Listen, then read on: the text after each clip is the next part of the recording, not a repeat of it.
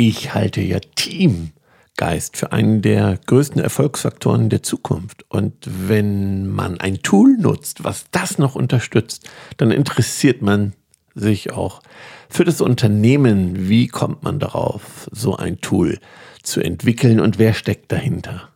Und deswegen freue ich mich auf meinen jetzigen Gast, Meisterhaft. Espresso Solo. Dein Wachmacher der Woche mit Ralf. Dann sage ich erstmal einen wunderschönen guten Morgen nach Wien. Guten Morgen, Till. Guten Morgen. Guten Morgen. Zum Wetter haben wir uns schon kurz ausgetauscht. Bei dir Sonnenschein, bei mir ist es bewölkt. Und gleich zu Beginn, ich soll mal schöne Grüße von einem begeisterten Meistertagsanwender ähm, herstellen, übermitteln, weil ich gestern in Düsseldorf war und da ist ein Handwerker, das ist ein ganz toller Meistertagsanwender und da habe ich gedacht, das war nochmal meine richtige Inspiration für den Podcast heute. Erstmal danke, dass du da bist und ja, vielleicht nochmal ein paar Worte zu dir und zu Meistertask oder Meisterlab. Gerne, ja, ja. gerne. Also erstmal ja. vielen Dank, äh, dass ihr mich da im, im Podcast habt. Und ähm, ja, und, und vielen Dank auch für das Danke. Also das ist bei mir auch so. Ich muss sagen, äh, meine tollste Inspiration ist eigentlich, wenn ich irgendwo reise, sagen wir mal im Flieger oder im, in, mit der Bahn. Ich fahre sehr viel Bahn und ich dann äh, quasi durch den Gang laufe und irgendwo jemanden sehe, der da mit seinem Laptop sitzt und der äh, dann irgendwie zum Beispiel Meistertask verwendet. Das ist für mich eigentlich die, die tollste Inspiration. Da denke ich mir, wow, super cool, die Leute machen damit was und äh, das, da, wow. da, das, das motiviert mich. Absolut. So. Ja.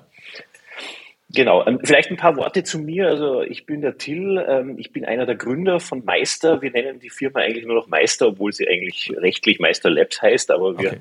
haben irgendwann mal quasi gesagt vom Brand her, das passt besser, wenn wir sie Meister nennen. Okay. Und ähm, ja, wir haben das Ganze vor 16 Jahren angefangen, Michael und ich, also wir sind zwei Gründer und haben vor 16 Jahren angefangen. Das war eine Zeit, das muss man sich so überlegen, da gab es ja kein iPhone, kein, kein, kein schnellen Browser, da war alles noch sau langsam. Ähm, und Google gab es natürlich schon, also das ist, ist klar. Und wir, Google hat damals eine Firma gekauft, die heißt Rightly und da hat daraus Google Docs gemacht. Ja, also das heißt, man konnte dann heute alles selbstverständlich an einem Dokument gleichzeitig arbeiten und hat den Cursor so gesehen, wo der hingegangen ist. Und ähm, das war so der Punkt, wo wir uns überlegt haben, wir haben damals zusammen in der gleichen Firma gearbeitet, allerdings immer an unterschiedlichen Standorten. Also er war in London, ich war in München. Mhm. Und wir haben uns überlegt, äh, wir haben viel mit Mindmaps damals äh, gearbeitet, aber halt mit Desktop-Software. Und wir haben uns überlegt, ja, äh, das ist eigentlich cool, dass, dass man da irgendwie was zusammen gleichzeitig machen kann lass uns doch da äh, was starten. Äh, und so ist die Idee dann mit MindMeister entstanden, also quasi Google Docs äh, und MindManager zu verheiraten und daraus ähm, ja ein, ein Produkt zu machen. So ist die Grundidee entstanden. Ah, cool. Ich, äh, ich bin ja absoluter Mindmap-Fan seit eh und je. Ich glaube, ich habe tausende, wirklich tausende, jede Woche äh, wenn ich über Konzepte nachdenke, Ideen, dann, dann nutze ich wirklich Mindmaps. Und, und ich, ja, wir haben es auch wirklich verbreitet. Ne? Also es ist ja dann ansteckend, wenn wir in, in Beratungsprojekten sind. Und dann hast du natürlich die, die sagen, was ist das für kreatives Chaos? Das sind die extrem strukturierten. Also die tun sich schon noch ein bisschen schwer am Anfang. Äh, aber nachdem sie dann das durchschauen, äh, ja, haben wir viele Menschen auch süchtig gemacht. Äh, nutzt du denn bis heute auch ich verwende äh, immer Mindmaps. Also wie, wie, gesagt, das ist ja auch der Grund, warum wir das Produkt damals oder, oder, die Idee gehabt haben. Wir haben nämlich, es ist jetzt nicht so, dass wir gesagt haben, ha, wir machen gleich Mindmapping, sondern wir haben schon ein paar Monate überlegt. Wir wollten unbedingt was mit einem Produkt machen ja. und wir haben ein paar Monate überlegt und da gab es natürlich alle möglichen Ideen, die man da so spinnt.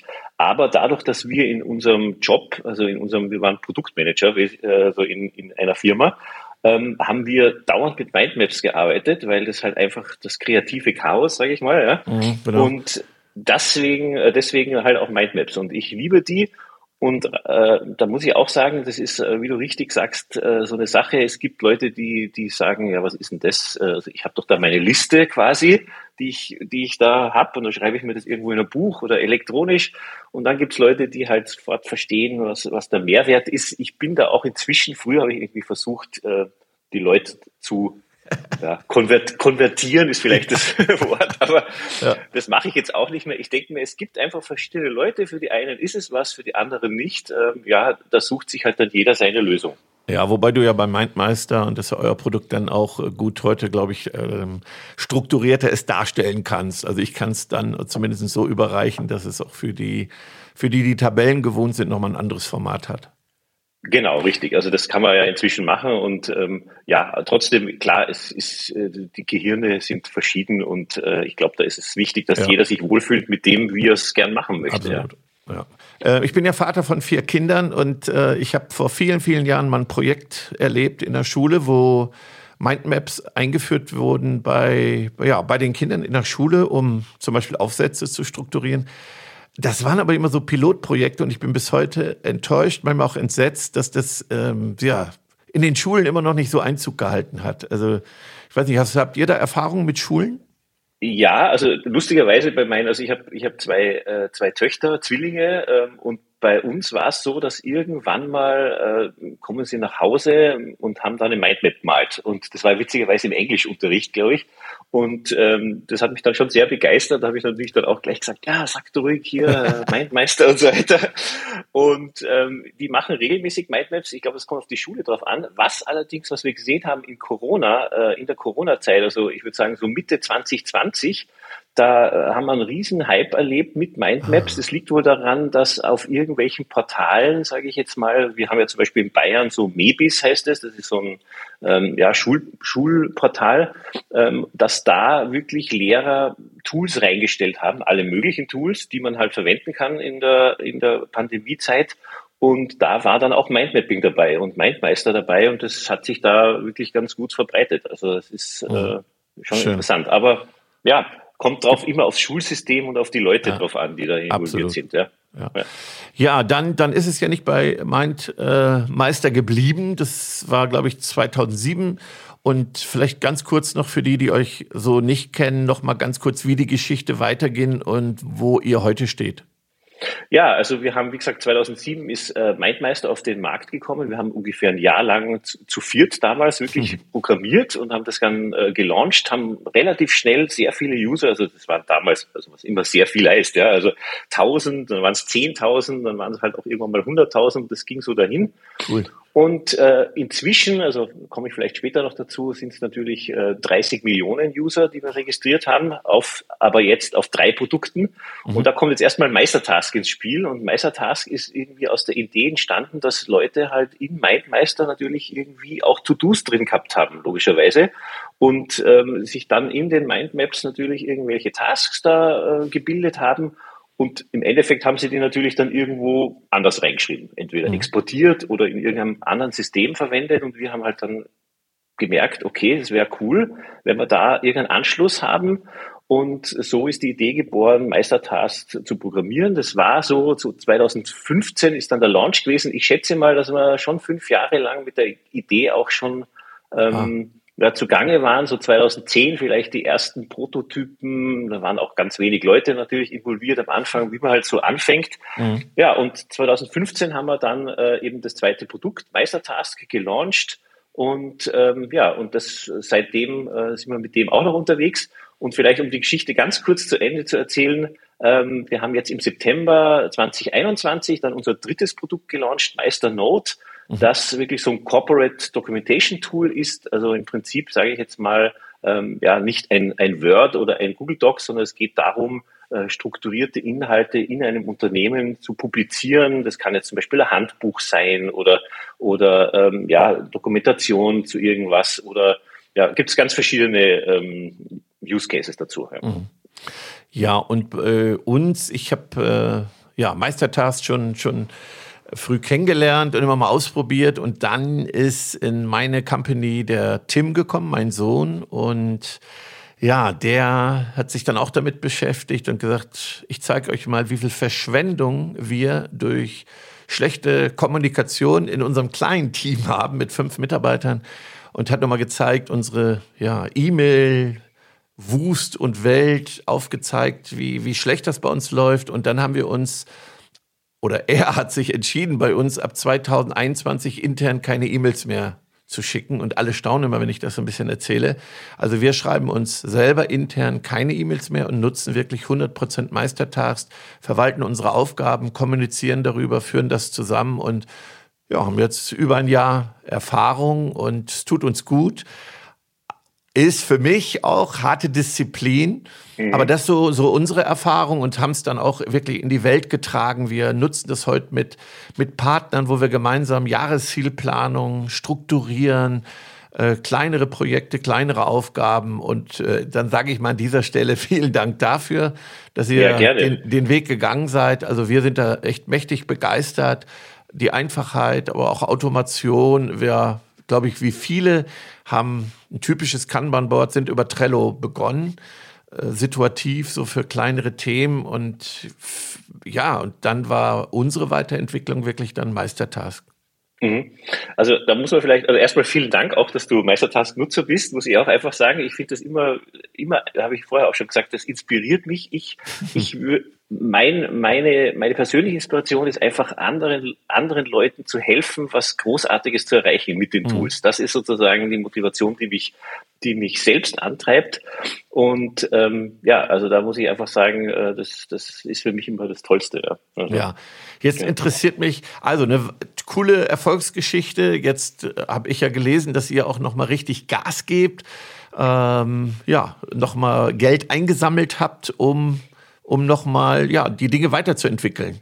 Ja, also es ist ja so, wir waren schon immer profitabel, das muss man auch sagen, das ist ganz witzig. Wir haben 2008, also ganz am Anfang, wir haben äh, ja nicht nur Mindmeister gemacht, sondern wir hatten auch damals ein, ein Unternehmen, das Projekte gemacht hat, wie halt jeder so äh, mhm. angefangen hat. Und zwar haben wir Projekte zum Beispiel für Xing programmiert äh, und haben dazu auch eine Outsourcing-Firma in Rumänien äh, gegründet damals.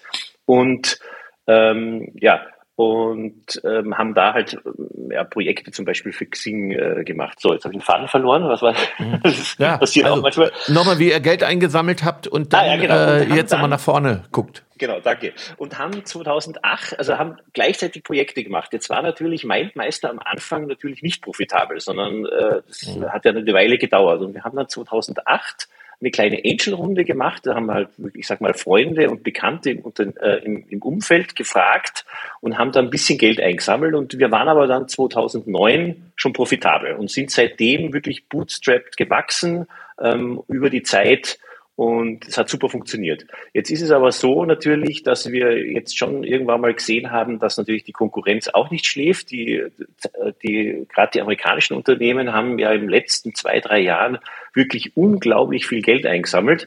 Und mit unglaublich sage sag ich mal hunderte Millionen wirklich mhm. äh, Dollar. Und wir haben dann einfach gesagt, okay, wir können jetzt einfach so weitermachen. Das wird wahrscheinlich funktionieren. Es wird immer ein kleines Wachstum geben und so weiter. Aber wir können jetzt auch mal versuchen, ähm, das große Spiel zu spielen und haben uns dann eben letztes Jahr entschlossen, im Juli haben wir dann das äh, Investment announced äh, mit Verdane, das ist ein, ein norwegisch-schwedischer äh, Fonds, Partner und ähm, haben da nochmal äh, Geld reingeholt, in dem Fall, um wirklich ja, unsere Expansion da zu verschnellern. Mit dem Ziel, wir wollen gern ein äh, ja, Workspace oder Workplace Collaboration Anbieter aus Europa werden, also ein Leader in dem Space. Ähm, wenn man sich die, die, Landschaft dort anschaut, generell in dem Space, sind ja alles amerikanische Unternehmen. Ja? Also das heißt, im Prinzip äh, zum Thema Abhängigkeit ähm, sind da alle abhängig von amerikanischen Unternehmen. Wir haben in Europa einfach äh, da wenig Hochtechnologie, leider. Ähm, kann man sich ja anschauen. Wir haben keine Suchmaschine, wir haben kein Social Networking gescheites. Wir haben, also es gibt natürlich Xing, aber ist sehr begrenzt lokal auch. Ähm, ähm, Apple, Facebook, all diese Sachen kommen ja alles aus, Amer kommen aus Amerika. Und wie mhm. gesagt, unsere Vision da ist wirklich, oder unsere Mission ist da aus Europa äh, auch mit, äh, mit der Privacy, äh, Data Protection und so weiter, mit dem Verständnis, das wir in Europa haben, da äh, Lösungen zu liefern. Und das war der Grund, warum wir gesagt haben, okay, dann machen wir äh, eine Runde. Ja, ja sehr cool. Till, wie alt bist denn du? Äh, ich bin 50 ja, ähm, geworden. Äh, also ich habe ja nebenbei also, noch einen Bildschirm, also du siehst noch jünger aus. Also. Danke. Ja, 50, wie gesagt, ähm, äh, und zwei, zwei Kinder, wie gesagt, die sind 15 ähm, und mhm. Zwillinge und äh, das hält auch einen auf Trab, sage ich ja. mal, und jung. Ach, Wenn du vier Kinder hast, dann weißt du, von was ich spreche. Ja, ja, ja das stimmt. Äh, Till, wie kriegst du das in Balance? Familie, ähm, Unternehmer sein, ist das äh, ich meine, du bist da ja reingewachsen und wenn du jetzt noch mal ja noch mal noch durchstartest, äh, Mitarbeiterführung, ähm, ja, wie kriegst du das so in Balance? Ja, das ist äh, ein äh, interessantes Thema natürlich, aber sagen wir so, ich würde sagen, die ersten Jahre war das schon eine Herausforderung. Also mhm. gerade am Anfang, wenn man natürlich nur vier Leute ist und man im Prinzip ja wirklich alles selber macht und mit alles meine ich alles, ja. Also da, da ist es ja vom, vom Putzen angefangen bis ja. zu, äh, keine Ahnung, Netzwerk verlegen oder was man halt so gemacht hat damals, ja. ja. Buchhaltung und so weiter. Jetzt ist nur so, wir sind natürlich jetzt über die Jahre gewachsen und jetzt gerade, also zum heutigen Zeitpunkt, letzte Woche haben wir wieder zehn Leute eingestellt, ähm, sind wir 140 Leute. Das ist jetzt halt einfach so, dass ich nicht mehr nötig bin, sage ich jetzt mal. Das mhm. ist jetzt ganz übertrieben gesagt, aber es ist einfach so, dass natürlich da die Mannschaft schon gut eingespielt ist und, und der Laden einfach läuft. Und das ist ja auch so die Idee, äh, die man mhm. hat, dass man da zu einem, zu dem Zeitpunkt kommt und dass man sich dann als Gründer wirklich auf, auf also nicht im Unternehmen zu arbeiten, sondern wie man so schön sagt, am Unternehmen mhm. zu arbeiten, ja, und da halt auch ähm, ja das Wachstum ähm, zu fördern, äh, Initiativen da zu initiieren und so weiter. Ich bin noch nicht ganz dort, weil ich halt äh, noch sehr tief, ich sage mal, ich mache sehr viel äh, Finanzen, ich mache viel mhm. äh, Business Intelligence, also so Sachen mit Zahlen interessieren mhm. mich. Und das ist der Punkt. Aber ich sage jetzt mal, Work-Life-Balance inzwischen, glaube ich, ganz gut. Aber früher war das natürlich schon ein Thema. Ähm, klar, wenn man am Anfang, mhm. arbeitet man ja Tag und Nacht und am Wochenende und überhaupt. Und ähm, das ist ähm, deswegen heißt es auch selbst und ständig, sage ich immer. Mhm. Das ist inzwischen äh, besser. Also ich würde sagen, ich habe jetzt ein, ein normaleres Leben. Natürlich ist es immer noch so, wenn irgendwas schief läuft, naja, dann ist man immer gefragt. Ja, ja klar. Genau. Okay, also ja, das schaffen ja auch nicht alle am Unternehmen zu arbeiten. Mhm. Was sind denn und Wachstum jetzt für viele unserer Partner, Kunden, ist es extrem herausfordernd, weiter zu wachsen. Was sind eure größten Engpässe? Also, wenn ihr Kapital habt, ist das eine. Ihr müsst aber auch die passenden Mitarbeiter finden. Und wenn ich höre, zehn Mitarbeiter eingestellt, das hört sich so, so toll an. Das ja, ist richtig Arbeit. Das ja, das wollte, ich, da wollte ich eigentlich, das wollte ich eigentlich Also wir ja. haben, genau, das ist richtig Arbeit, leider. Ja, es ist, ähm, es ist auch gerade eine schwierige Zeit, dadurch natürlich durch die Pandemie, sage ich jetzt mal, mhm. und das, das ganze Remote Working und so weiter. Es ist schwierig. Die Leute haben unglaublich viel Auswahl, das muss man einfach so sagen. Mhm. Ähm, und man muss da schon einiges bieten als Unternehmen. Wir haben jetzt einerseits natürlich erstens äh, ein tolles People and Culture Team. Also es sind wirklich viele Leute, die wir da eingestellt haben, die im Prinzip äh, ja, Recruiting, aber auch alles, was mit People und Culture zu tun hat, machen.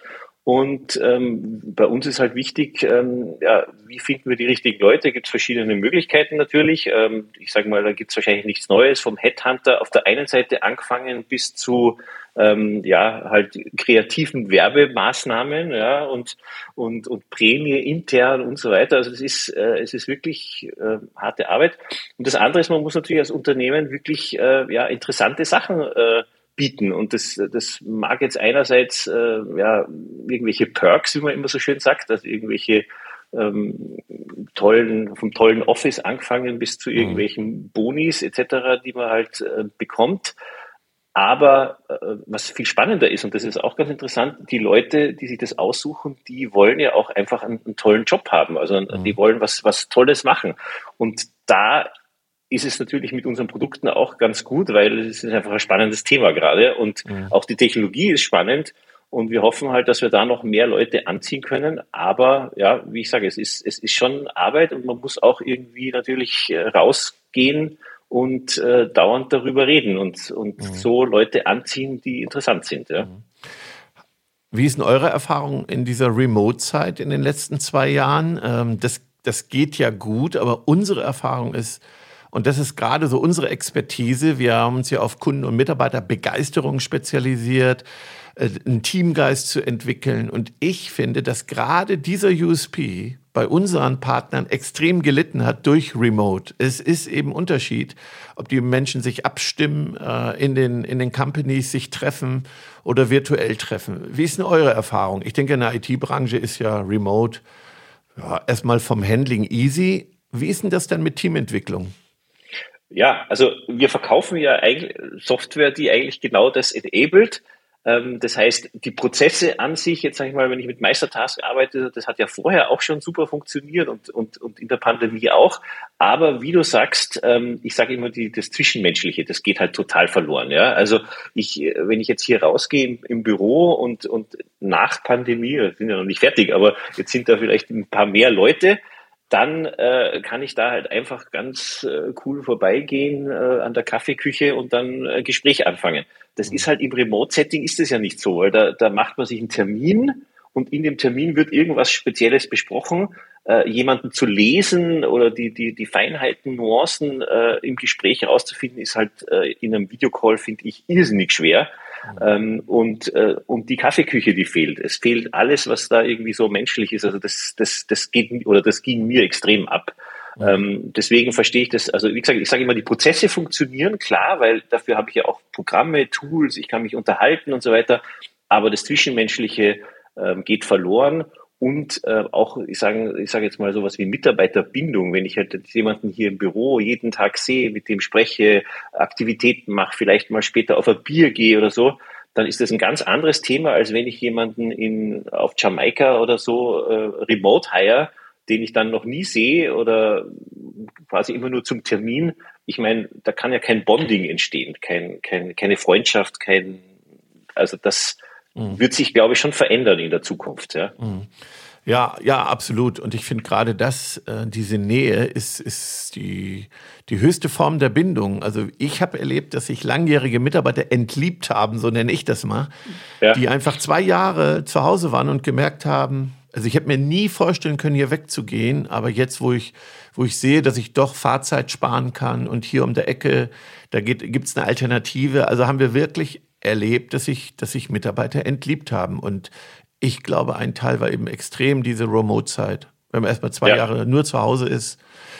Und auch die, die Informationen in der Kaffeeküche. Ihr hattet ja auch mal so einen kleinen Crash, glaube ich, wo, wo ich im Podcast von dir gehört habe, dass so die Kommunikation zwischen den Büros eben auch extrem wichtig ist, ohne, ohne gleich ein Meeting einzuberufen.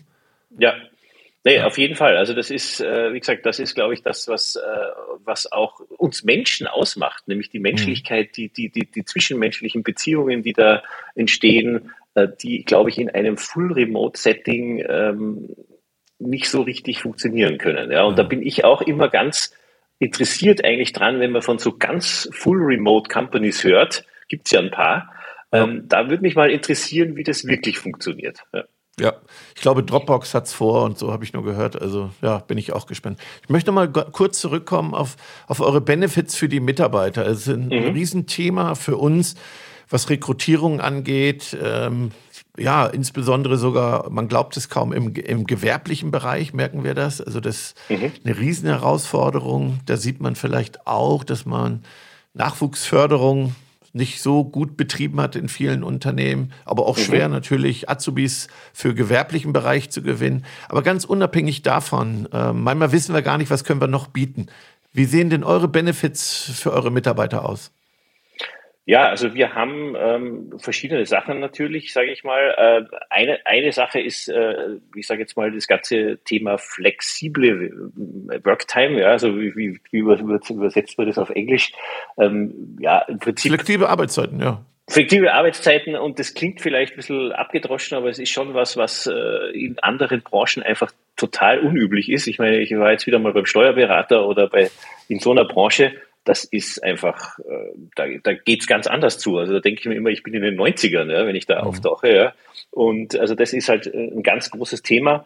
Und natürlich, ähm, wir haben jetzt auch, ich, ich sage jetzt mal Homeoffice, äh, Homeoffice ja auch so lustig, weil es legal-mäßig ja nur dann stimmt, wenn man wirklich zu Hause ist.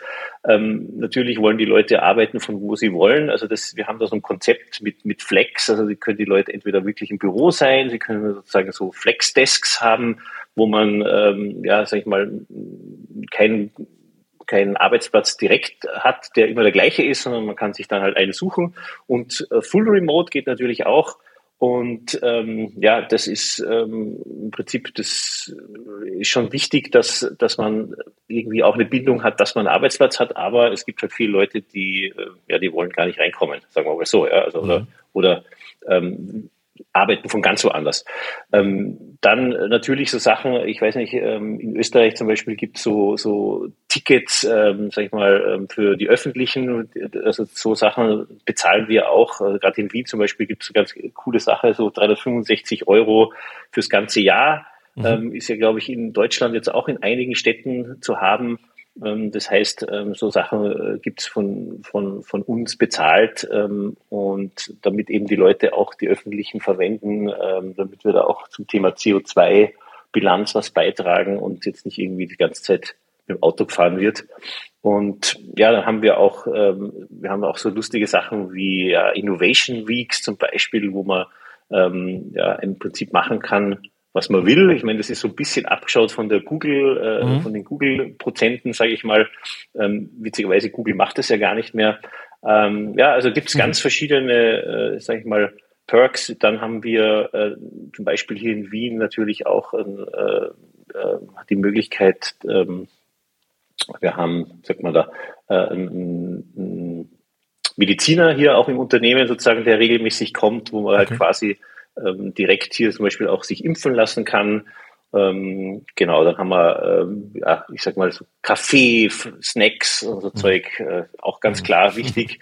Äh, Yoga äh, zum Beispiel oder auch so ein Workout-Programm, das man irgendwo beim, beim Fitnessstudio um die Ecke halt äh, mitmachen, äh, mitmachen kann. Also ähm, dann fahren wir einmal im Jahr alle zusammen, was inzwischen schon ganz schön groß geworden ist. Also mit 140 Leuten fahren wir alle zusammen eine Woche irgendwo hin das letzte Mal waren wir in Kroatien und ähm, machen da wirklich Team-Events. Äh, ist natürlich auch, sage ich mal, für die Kommunikation gut. Es war jetzt auch gerade in der Pandemie wichtig, oder ja, dass wir da uns wieder alle getroffen haben. Ähm, Im September war das, da war Gott sei Dank Low.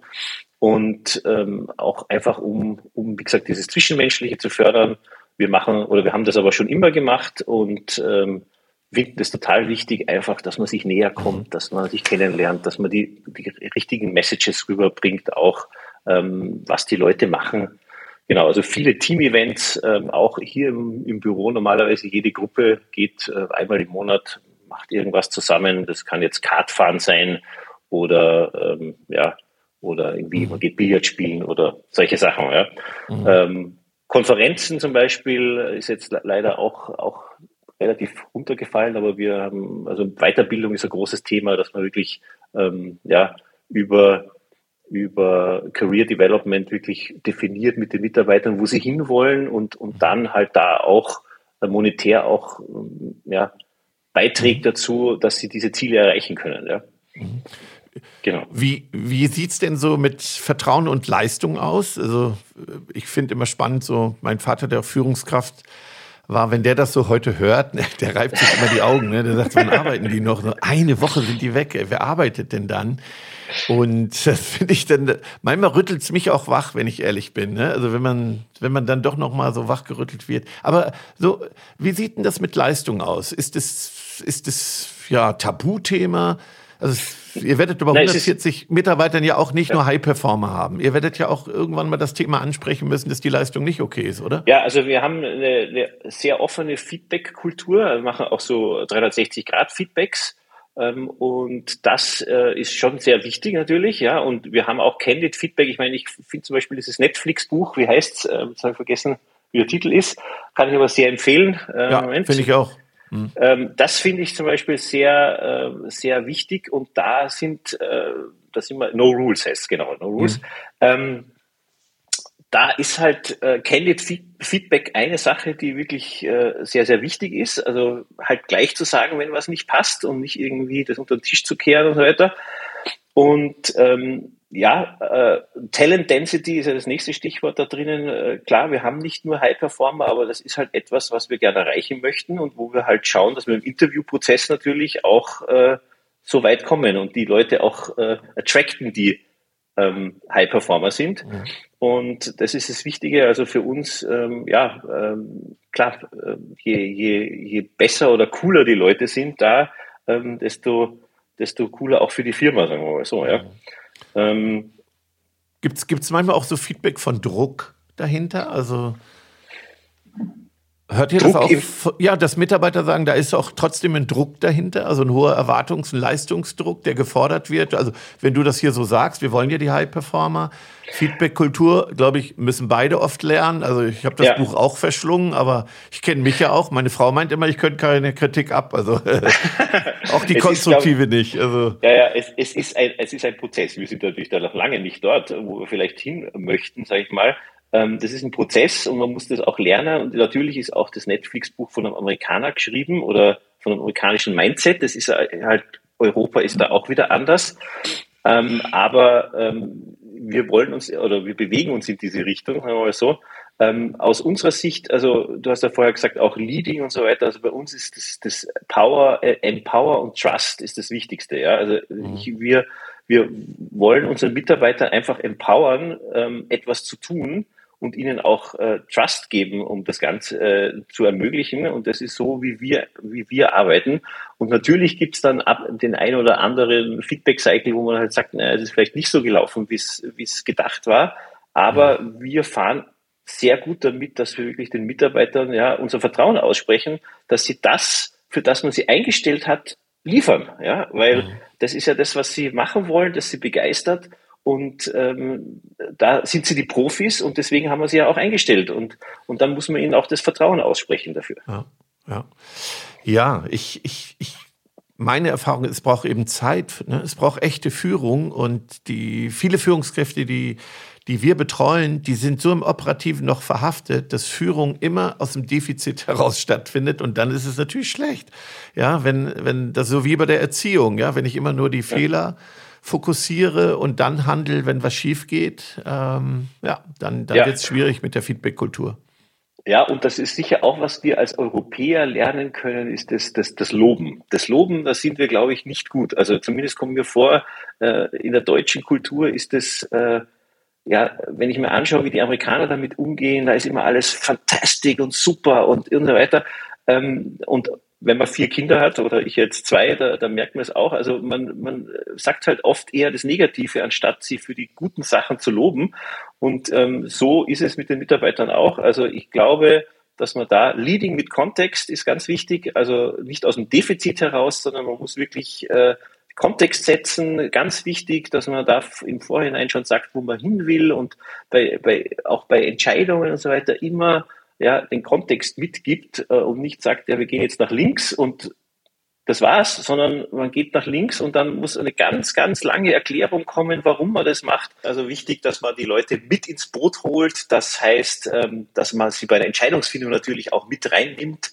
Je, je früher, desto besser, damit sie dann halt auch äh, mitziehen, wenn man nach links geht ja, und nicht nach rechts geht. Ja, also meine Erfahrung ist, ich habe jetzt mir angewöhnt, auch mal zu fragen, wie möchtest du wertgeschätzt werden? Ganz mhm. konkret. Und mhm. da habe ich dann sprachlose Mitarbeiter in den Teams. Also die gucken mich dann an. Ich habe auch hier meine Mitarbeiterin oder meine Kollegin, die Jenny, mal gefragt. Da sagt sie, ja, dass du mich lobst. Da sage ich, ja, wenn ich dich lobe, kannst du es oft nicht annehmen. Ja, sagt sie, das muss ich auch noch lernen. Also es ist schon ein spannendes Thema, ne? das natürlich auch, dass wir auch Lob annehmen können. Ja muss. Das klingt banal, ist es aber nicht. Also finde ich, ja.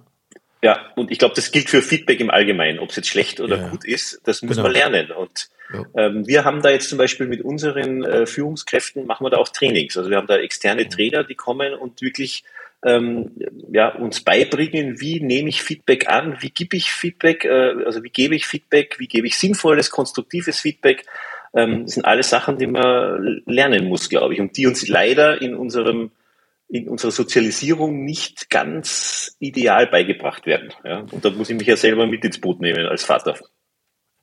Oh, geht mir auch so. Ich, ähm, ja, also ich bin ja man hat ja so diese Fehlersuchbrille auf fast, weil du guckst ja, wo kann ich mich verbessern. Das finde ich, ne, dieses KVP, immer wo geht noch was und dann kommst du im Unternehmen schon mit der, mit der Suchbrille nach Verbesserung, aber es ist dann eben auch der Defizitblick. Und so in der Schule, ich nenne das ja die Fehlersuchanstalt. Jetzt sind meine Kinder ja außer Schule. Aber das ist natürlich ähm, ja auch, auch ein Kapitel für sich. Also, also da hätte ich ja auch noch mal Lust, Schule zu revolutionieren, ne? dass wir mehr die, die Stärken stärken. Also ich glaube, da haben wir hier in Deutschland noch wahnsinnig viel zu tun, nach wie vor. Ja, ja ich glaube, da könnte man wahrscheinlich eine ganze Podcast-Reihe machen ja. über Schule. Ja. Also Absolut. ich habe das in der Remote-Zeit äh, gemerkt mit unseren, ähm, das war schon ganz witzig, wie die Schule halt, also es hat eine Weile gebraucht, bis sie hingekommen ist zum Remote-Worken und das hat dann, finde ich, auch ganz gut geklappt. Was ich ein bisschen schade finde, ist, dass ich mir ziemlich sicher bin, dass wenn die Pandemie vorbei ist, ähm, dann ist halt alles beim Alten. Und alles, was man in diesen zwei Jahren hätte lernen können, ist weg. Und Unglaublich, oder? Ja, und das, ist, das ist schade. Ja, es gab von Matthias Horks, äh, dem Zukunftsforscher, einen, einen schönen Artikel Post-Corona und vor anderthalb Jahren und die Chance, die wir haben durch die Entschleunigung. Und der hat so eine schöne Welt skizziert, die Chancen, die wir haben durch Corona. Und es, es klang toll und so ein, so ein Hauch von Hoffnung hatte ich, aber in mir war schon eine Stimme, na, mal gucken, ich, ich glaube, wir lernen sehr schwer. Ne? Also oft ist ja je, danach wird's noch extremer, was, was Reisen oder Nachholen angeht. Und mit dem Lernen, hm, da tun wir uns, glaube ich, wirklich schwer. Ja, und das ist leider wirklich so, dass das, das Schulsystem ist einfach gefühlte 200, 300 Jahre alt, sagen wir mal so, 200 mindestens. Und ähm, die Frage ist, wie man das verbessern kann. Und da ähm, glaube ich, ähm, reicht nicht nur äh, neue digitale Tools, weil die sicher auch was bringen können, aber man muss sich auch mal überlegen, was will man mit Schule überhaupt erreichen? Also was ist das Ziel von Schule? Das muss man mhm. vielleicht auch mal komplett hinterfragen. Ja, ich nutze auf meinen, bei meinen Vorträgen ja sehr oft eben auch die Familie, weil ich glaube, dass Mitarbeiterführung und Familie, Familienbegeisterung, Mitarbeiterbegeisterung, da sind schon viel Parallelen. Und ähm, ich habe tolle Kinder, die einem dann auch immer oft den Spiegel vorhalten, auch auch ähm, ja aus der Vergangenheit. Und da muss ich sagen, ja erkenne ich viele Parallelen so im Alltag, ne, was Führung angeht und Kommentare, Feedback, also ja, es ist eine Chance immer bei, mit den Kindern auch zu lernen. Ja, definitiv. Ja, lieber lieber Till, äh, spannend. Ähm, ja, ein kurzer Ausblick. Meister kurzer, in zehn Jahren. Meister in zehn Jahren. Also ich, also wenn es nach mir ginge, ich hätte gern vielleicht noch, noch ein, zwei Produkte mehr, die in diesen Kontext passen. Mhm. Ähm, wir haben ja diesen Stern, ähm, also unser Logo ist ja äh, so ein Stern ähm, und da gibt's für jedes Produkt eine Farbe, wenn man ganz genau hinschaut, also auf unser Firmenlogo, da sieht man, aha, da gibt's Mindmeister drin, da gibt's Meistertask drin und da gibt's Meister Note drin mit, mit äh, eben Pink, Blau und Gelb. Und da gibt's noch andere Farben, äh, Grün zum Beispiel ist noch äh, frei. Und wir haben da so ein bisschen die Vision, diesen Stern voll zu machen mit den Produkten. Und das kann ich mir ganz gut vorstellen, ähm, also wenn wir jetzt wirklich auf zehn Jahre äh, schauen. Und ähm, dann hoffe ich, dass wir wirklich äh, noch viel größer geworden sind und auch in wirklich aus Europa ein Softwarehersteller sind, der ja, eine Größe hat wie SAP, wäre schön. So weit, weiß ich nicht, wie weit wir kommen, aber sowas in die Richtung hätte ich mir vorgestellt. Ja. Oh, cool. Ja, ich bin gespannt. Wir werden es verfolgen. Äh, in uns hast du einen begeisterten Kunden und Empfehler, Multiplikator. Ich ähm, ja, bin, bin sehr gespannt. Vielleicht zum Schluss Begeisterung. Wann warst denn du das letzte Mal so, so richtig begeistert? Und von was? Boah, das ist eine gute Frage. Wann war ich das letzte Mal begeistert? Ja, das äh, letzte Woche. Und zwar, wir haben äh, etwas, das habe ich vorher schon erwähnt, Innovation Week. Das heißt, äh, hauptsächlich entwicklerlastig, aber es gibt auch ein paar andere Leute, die da mitmachen.